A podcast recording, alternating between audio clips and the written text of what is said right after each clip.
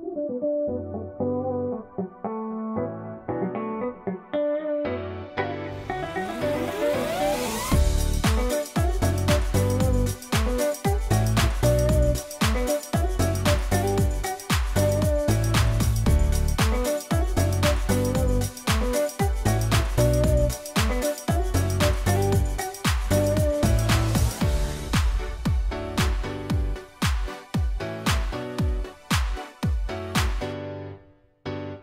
Porque también Cristo padeció una sola vez por los pecados, el justo por los injustos, para llevarnos a Dios, siendo a la verdad muerto en la carne, pero vivificado en espíritu.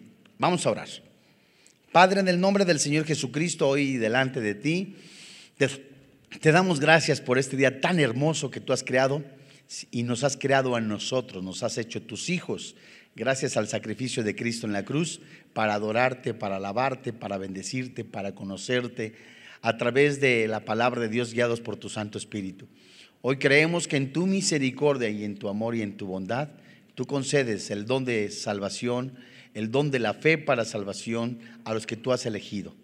Papito, muchas gracias porque también nosotros creemos que todo espíritu ajeno, todo espíritu que no viene de ti, tú lo atas, tú lo reprendes en el precioso nombre de tu Hijo Cristo Jesús. Amén. Muy bien. ¿Sabe usted que si nosotros leemos primera carta de Pedro, capítulo 1, 2 y parte del 3 hasta el versículo 7, son instrucciones que da el apóstol Pedro a la iglesia?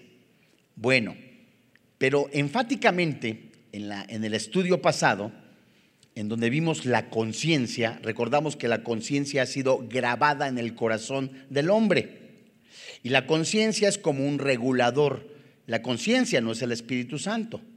Entonces es una ley que Dios ha dado a los hombres. Muy bien. Pero es interesante ver que en el versículo que nosotros estudiamos hace ocho días, versículos 16 y 17, el 17 enfatiza el sufrimiento del cristiano por ser cristiano. Y cuando este dice el apóstol Pedro, mencionando categóricamente, es mejor que padezcáis haciendo el bien si la voluntad de Dios así lo requiere, que haciendo el mal. Seguido a esto, el ejemplo supremo es Cristo, el ejemplo de sufrimiento. Es por eso que hoy a la luz de la palabra de Dios veremos este tema titulado El ejemplo supremo de Cristo. Porque vamos a trazar este versículo en varias secciones para nosotros ver a los ojos espirituales, con los ojos espirituales, cómo el Espíritu Santo plasmó en la pluma del apóstol Pedro que Cristo padeció. Por eso la primera frase dice, porque también Cristo padeció. Ahora, Pedro termina su sección sobre el sufrimiento injusto de los creyentes como el ejemplo de cómo el padecimiento injusto de Cristo logró el propósito triunfal de Dios.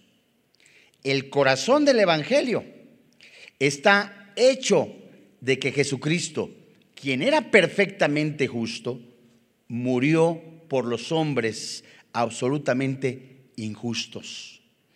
Triunfó a través de ese sufrimiento injusto y según Dios había predeterminado proveyendo redención para el mundo. Se refiere a los elegidos. Este es el hecho único, tanto histórico como espiritual.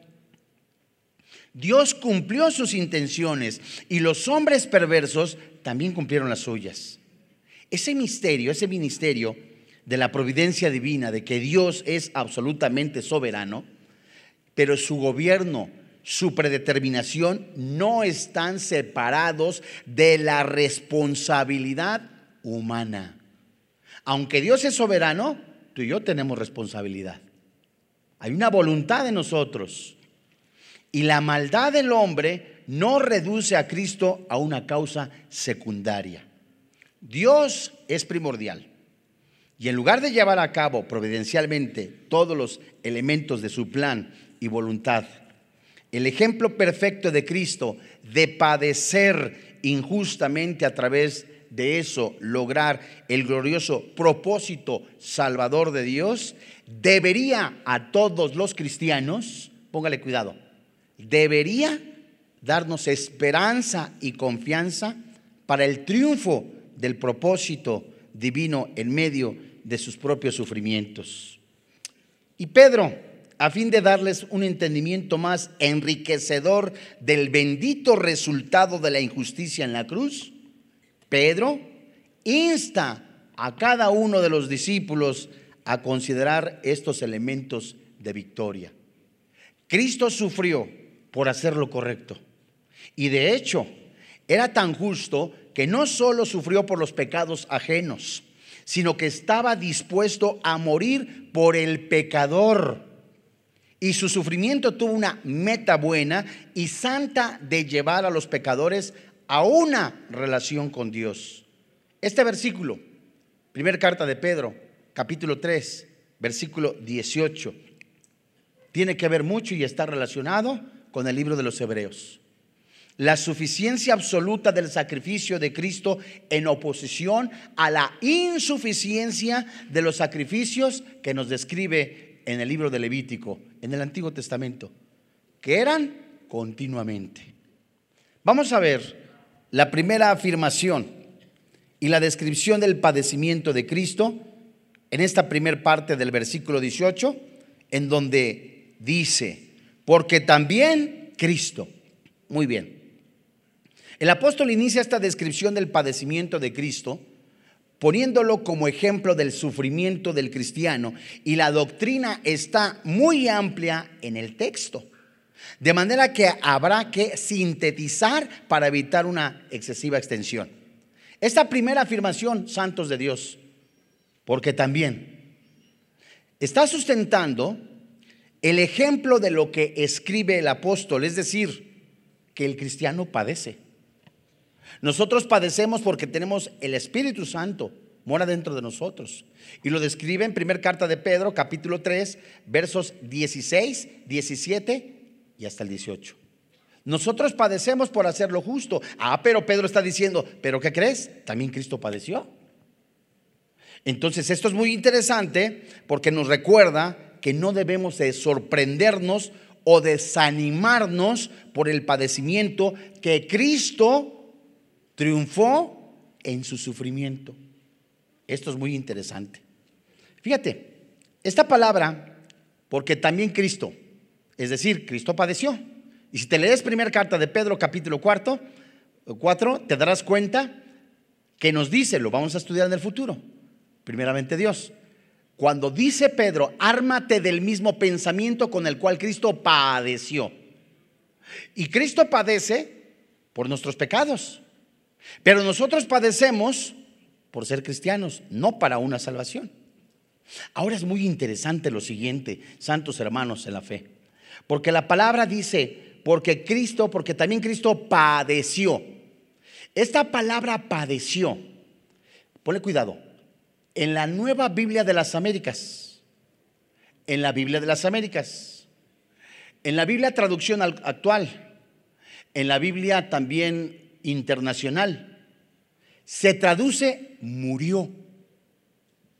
Y la versión 1960 escribe padeció, sustentando el ejemplo de lo que se escribe, es decir, del mismo modo que el cristiano padece injustamente, así también Cristo, como ejemplo de vida, padeció injusticias.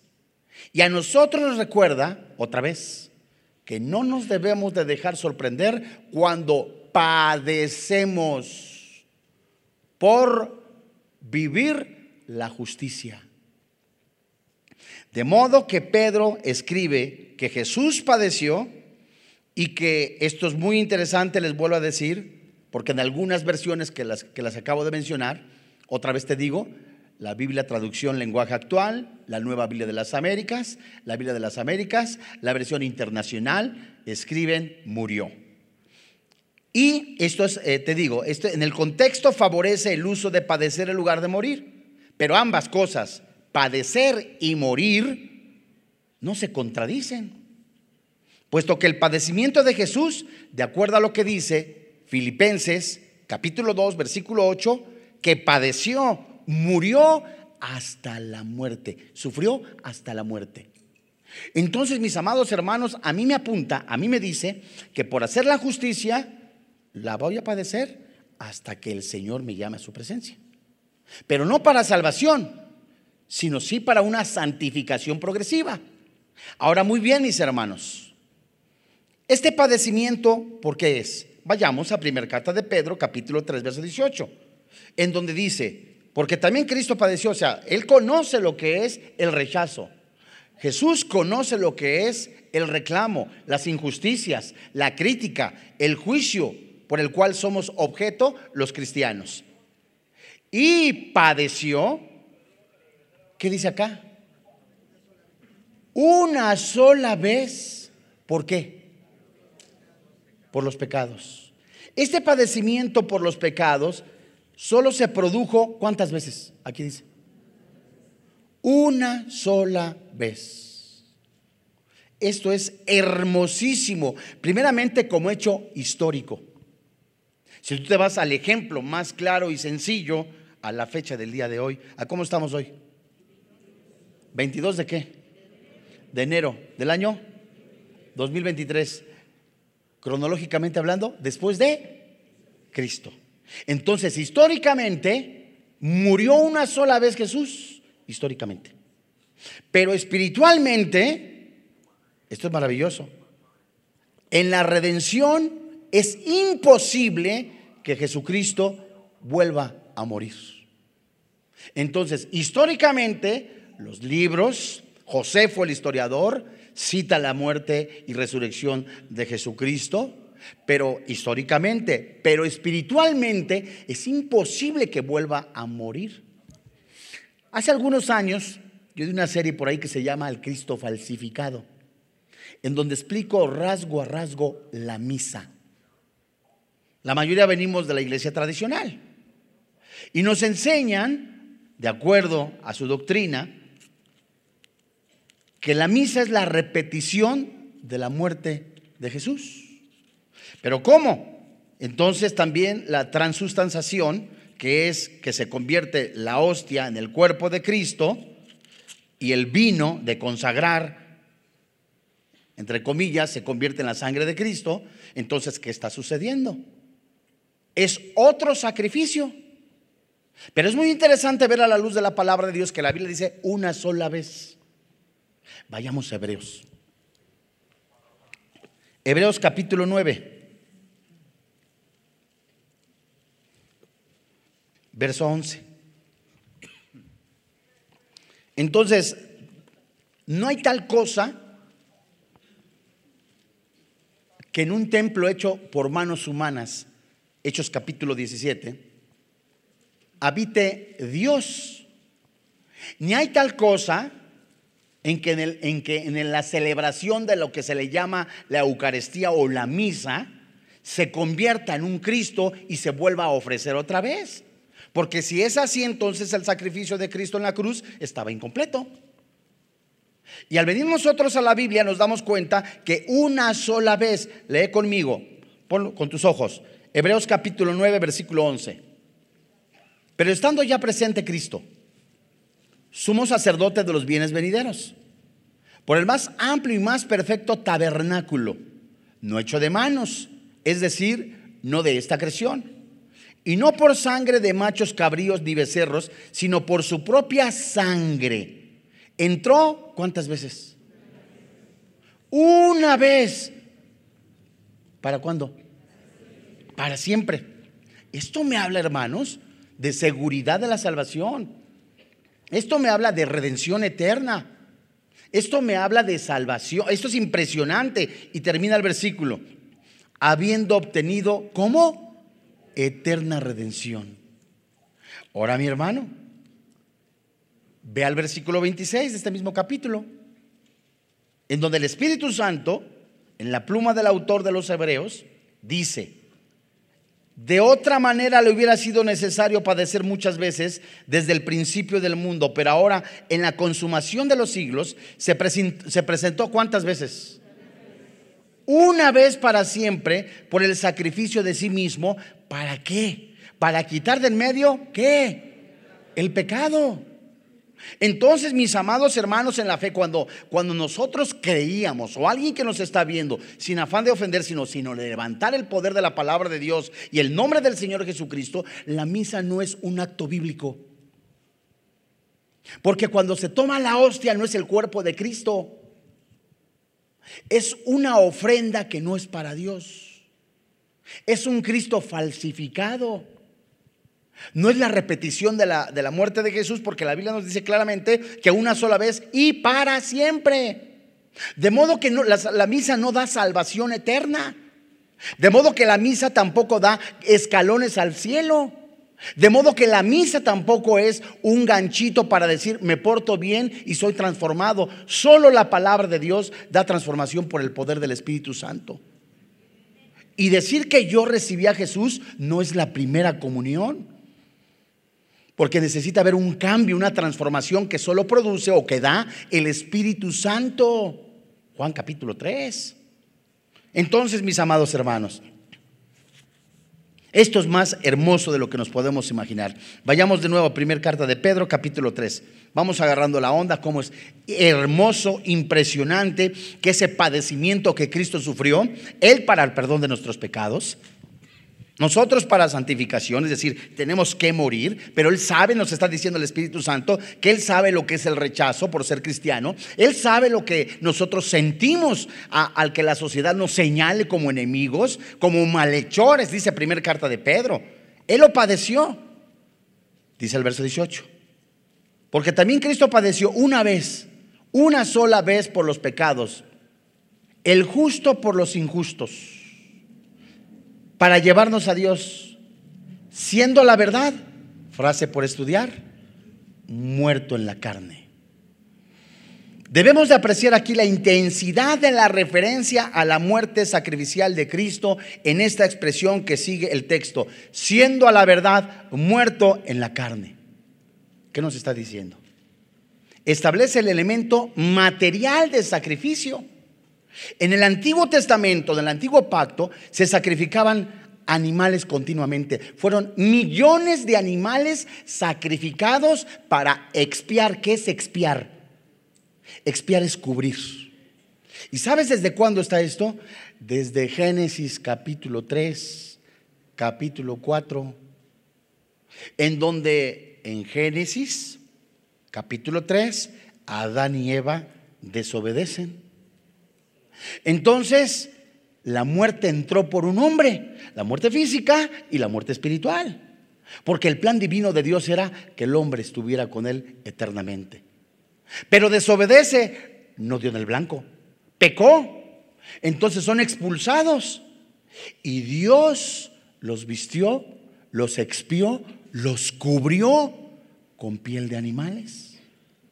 Y esa ofrenda, pues sígueme con cuidado, esa ofrenda apuntaba al sacrificio de Cristo. Pero era solamente cubrir.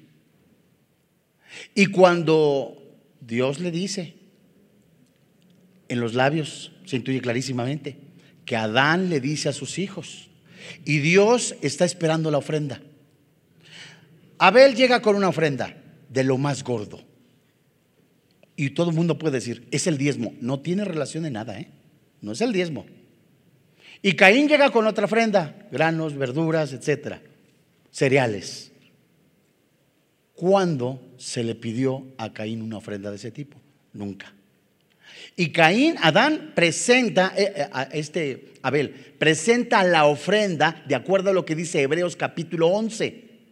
Presenta esta ofrenda de lo más gordo de un animal que apuntaba al sacrificio de Cristo en la cruz, la expiación. Entonces esa ofrenda llega a Abel y ofrece de lo más gordo. Dios la recibe con agrado. Y Caín, que es como el padre de las religiones, ofreció lo que le dio su gana. Yo veo a Dios de esta manera. Yo a mí me parece que Dios está recibiendo esto. Dios ve mi intención. A lo mejor tus intenciones son buenas, pero estás equivocado. Y todavía Dios le dijo a Caín, si bien hicieres, el pecado está a la puerta. Yo no te pedí eso, parafraseo, pero recapacita. ¿Y qué sucedió? El desafío a Dios. La construcción gramatical que se encuentra en Génesis es de que el mismísimo Caín, que engaña a Abel, lo agarra y lo completamente lo asesinó. O sea, no lo mató con una quijada de burro, en ninguna parte de la Biblia dice eso. ¿eh? La construcción que encontramos tanto en Abraham, en el sacrificio, como en el Levítico, es que Caín lo degolló a Abel. Ah, ¿quieres un sacrificio? Dice Caín a, a Dios. Ahí está tu sangre. Lo más terrible. ¿Y es lo que hacen las religiones? Dar completamente lo que ellos creen que es conveniente y no lo que dice la Biblia. Puedes vivir en alcoholismo, en borracheras, con amantes, el domingo levantar las manos y decir, no pasa nada.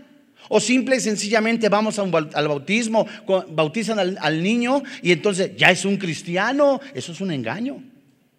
Ah, bueno, va a recibir a Jesús, que sea su primera comunión, y acabando la misa, que es un sacrificio no, que no es a Dios ni dado por Dios, acaban en borracheras.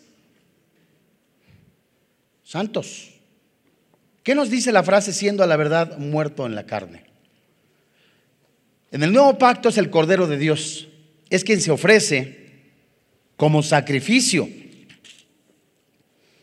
ese, sacrificio expiatorio, acuérdate que la palabra expiar es cubrir, tapar por el pecado, rescatando y separando a un pueblo para Dios, mediante la entrega de, en sacrificio sustituto por cada uno de los salvos. Fíjate muy bien.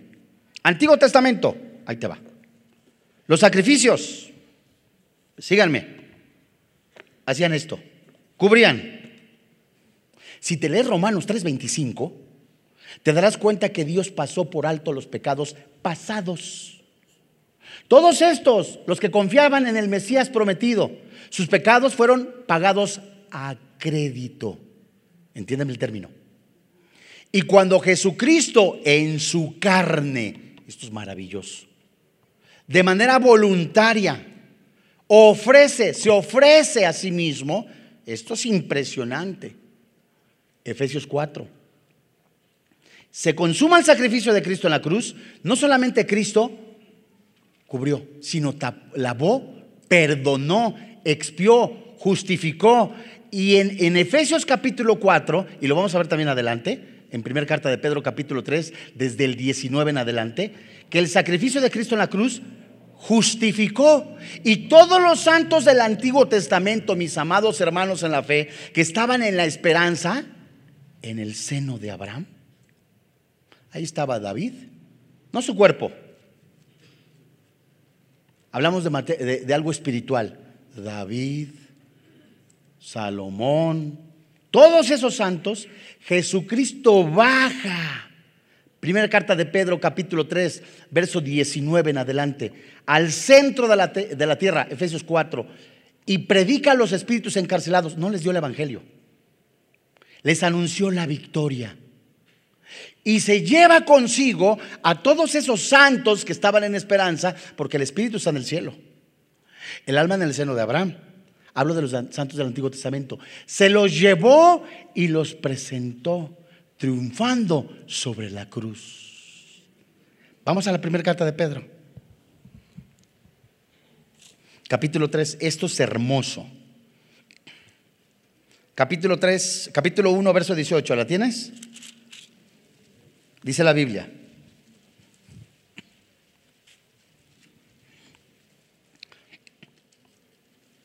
Sabiendo que fuiste rescatados, esta palabra rescatados también se usa como redimir de vuestra vana manera de vivir, la cual recibiste de vuestros padres, no con cosas corruptibles como oro y plata, sino con qué? Con la sangre preciosa de Cristo como de un cordero sin mancha y sin contaminación. Dice el verso 20, ya destinado desde antes de la fundación del mundo, pero manifestado en los postreros tiempos por amor de vosotros. ¿Qué nos está diciendo Pedro? Desde antes de la fundación del mundo, desde antes que dijera Dios el Padre, y de acuerdo a lo que dice Colosenses capítulo 1, Jesucristo como creador, Desde antes que se dijera, hágase la luz, la lumbrera mayor, la lumbrera menor, Jesucristo ya sabía que iba a padecer por nuestros pecados. Y eso también me debe de dar seguridad, porque habla de elección. Y este padecimiento hecho una sola vez tiene relación con nuestros pecados. Fíjate, sustituyéndonos en la responsabilidad penal de los mismos al tomarlo sobre sí. Fíjate, al entregar su cuerpo, él se estaba entregando a sí mismo. Al derramar su sangre, estaba haciendo realidad las figuras de los sacrificios del orden levítico. Porque la sangre en los animales tiene un propósito. ¿Qué está en, la sangre? La vida. Por eso no tienes que comer tacos de moronga, en serio. Porque está la vida. Aunque les eches, eches chilito, cebolla, lo que tú quieras, los tacos de moronga no los debes de comer. Mira, Levítico capítulo 17. Córrele, córrele, porque ya nada más nos quedan. Capítulo 17, verso 11.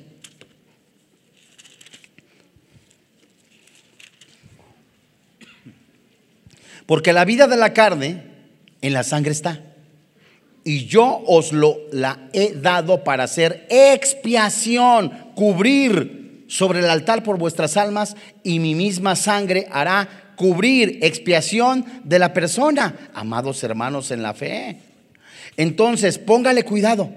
En el momento, esto es interesante, esto es hermoso, fíjate, en el momento que una persona que no conoce a Cristo, dice la Biblia, la paga del pecado es la muerte, muerte espiritual y muerte física. Y en el momento que, fulano de tal, Pancho López, Maclovio, esa persona va a, un rito ceremonial, va cada ocho días a misa o otra religión o algún, a un club religioso y dice, ya cumplí. Basta con leer Filipenses capítulo 2 y capítulo 4, donde Pablo dice, todo eso, hebreo de hebreos, judío de judíos, celoso de la ley, lo doy por basura, porque ahora tengo a Cristo. Y en el momento que yo veo mi miseria, que yo no puedo pagar la vida eterna con mis obras, ni yendo de rodillas a Chalma, ni yendo de rodillas a, la Basílica de Guadalupe, ni yendo de, ni haciendo la primera comunión, ni aunque mi padrino sea el Papa, nada de eso me da la salvación.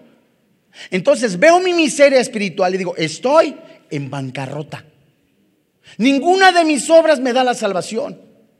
Me veo en esa miseria espiritual lo que Pablo dice, dice eh, lo que el Señor Jesucristo dice en las bienaventuranzas. Dichosos los pobres de espíritu. Y cuando yo me veo así, y ahora el Espíritu Santo me muestra en su palabra, primer carta de Pedro, capítulo 3, verso 18, que Jesús tomó mi lugar. Pablo dice, habiendo yo sido blasfemo, perseguidor e injuriador, fui recibido a misericordia lo hice en ignorancia, dice Pablo. Y Pablo escribe la carta a los corintios que los borrachos, los adúlteros, los afeminados, los maldicientes, los estafadores no heredan el reino de los cielos. Hay separación eterna, muerte eterna. No hay tal cosa de que nací así, de ninguna manera. Hay una voluntad, algo que yo decido. Entonces, como son ciegos espiritual, espiritualmente hablando, dice Efesios capítulo 2, ajenos de la vida, sin Dios, sin esperanza, están ciegos en este mundo y el Dios de este mundo que es Satanás los gobierna. Y cuando yo veo, Dios mío, no es mi religión, ahora veo que Jesús se pone en mi lugar como el animalito en el Antiguo Testamento, pero solo cubría. Ahora Jesús se pone en mi lugar y Él recibe la deuda que yo tengo eterna con el Padre Celestial. No es con el diablo, es con el Padre Celestial, porque a Dios es a quien se le debe.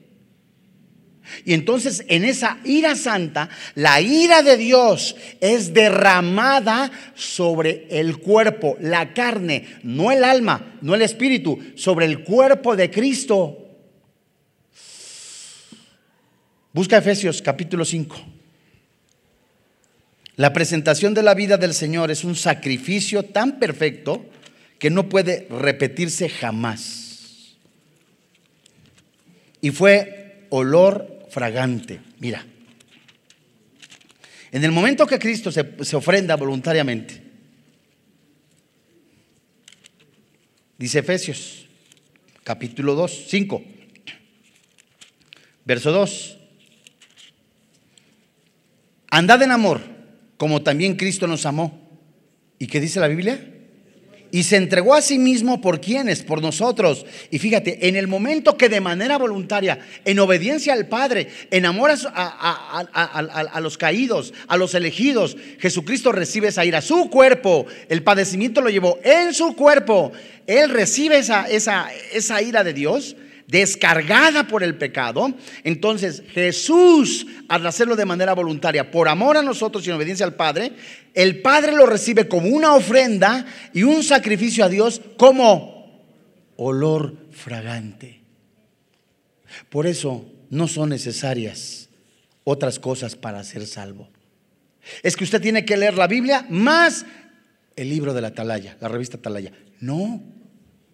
Y es interesante que le preguntamos a esta secta, oye, ¿tú vas a estar en el cielo? No lo sabemos.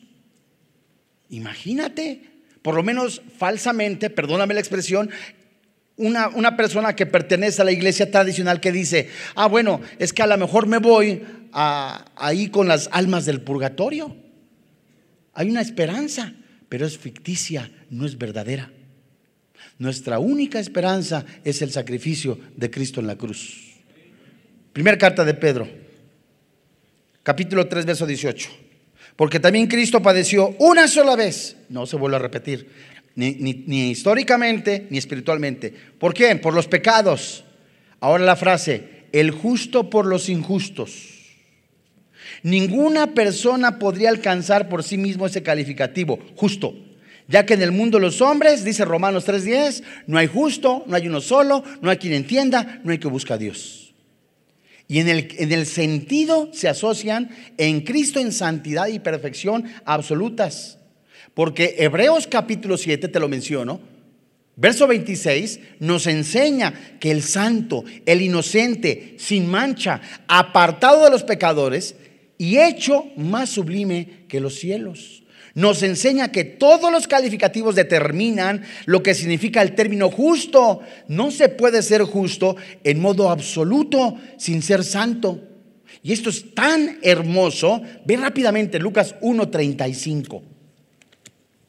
Fíjate, aquí no, se nos pueden fundir hasta los fusibles. Lucas capítulo 1, verso 35. ¿Por qué? Porque Jesús se hizo santo gracias al Espíritu Santo o ya era santo? Porque Jesús, en su naturaleza semejante a los hombres, ¿era santo o se hizo santo? Mira, Lucas 1.35. Dice la Biblia, cuando llega el mensajero con María y le dice, respondiendo el ángel, le dijo, el Espíritu Santo vendrá sobre ti y el poder del Altísimo te cubrirá con su sombra. Por lo cual, también, ¿qué dice? El santo ser que nacerá será llamado Hijo de Dios. Esa frase, el santo que nacerá, enfatiza el sentido de santidad absoluta. Jesús no vino a ser Hijo de Dios por haber sido concebido por el Espíritu Santo, sino que lo es eternamente. Ahora, ¿por qué en la carne, amados hermanos en la fe? ¿Por qué padeció en la carne y en semejanza? Porque tuvo tentaciones, mas no pegó. Se enojó, pero nunca pecó. Porque al, venir el Espíritu Santo, deposita la semilla y es el, permite la expresión, es el, el que forma en el vientre de María a Jesús a ese ser, a ese ser que es santo en semejanza de hombre. Y para que yo pudiera ser salvo, se necesitaba alguien justo, eternamente santo, en una naturaleza semejante a la mía, para que pagara mis pecados.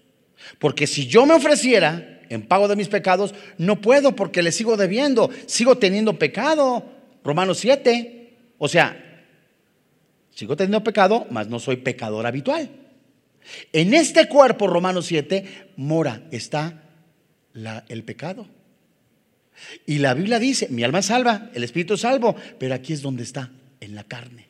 Y en la carne de Jesucristo no había pecado, había santidad. Nunca hizo maldad, no hubo engaño en su boca. Amados hermanos, en la fe, Jesucristo caminó con, los caminos de los hombres, compartió las limitaciones, experimentó los dones, los dolores, lloró muchas veces lágrimas, pero murió completamente en la cruz.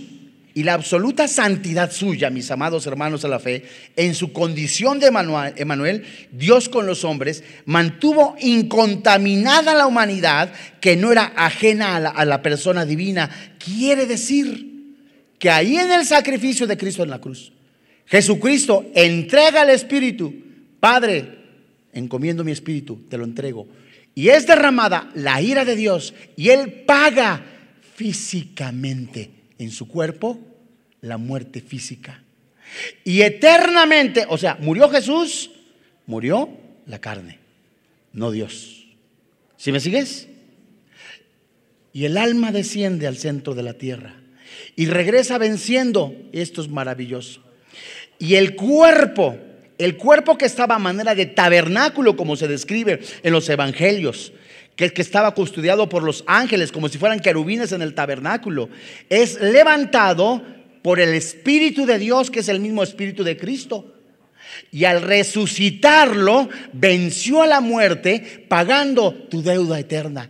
De modo que cuando nosotros vemos esa gracia de redentora, el pago de nuestros pecados, Dios mío, ha sido ya liquidado eternamente, nos da esperanza para continuar santificándonos día a día. De modo que si alguna persona en este lugar es borracho, es adúltero, es afeminado, están en peligro de muerte física, en peligro de muerte espiritual, la Biblia dice, hay perdón en Cristo Jesús.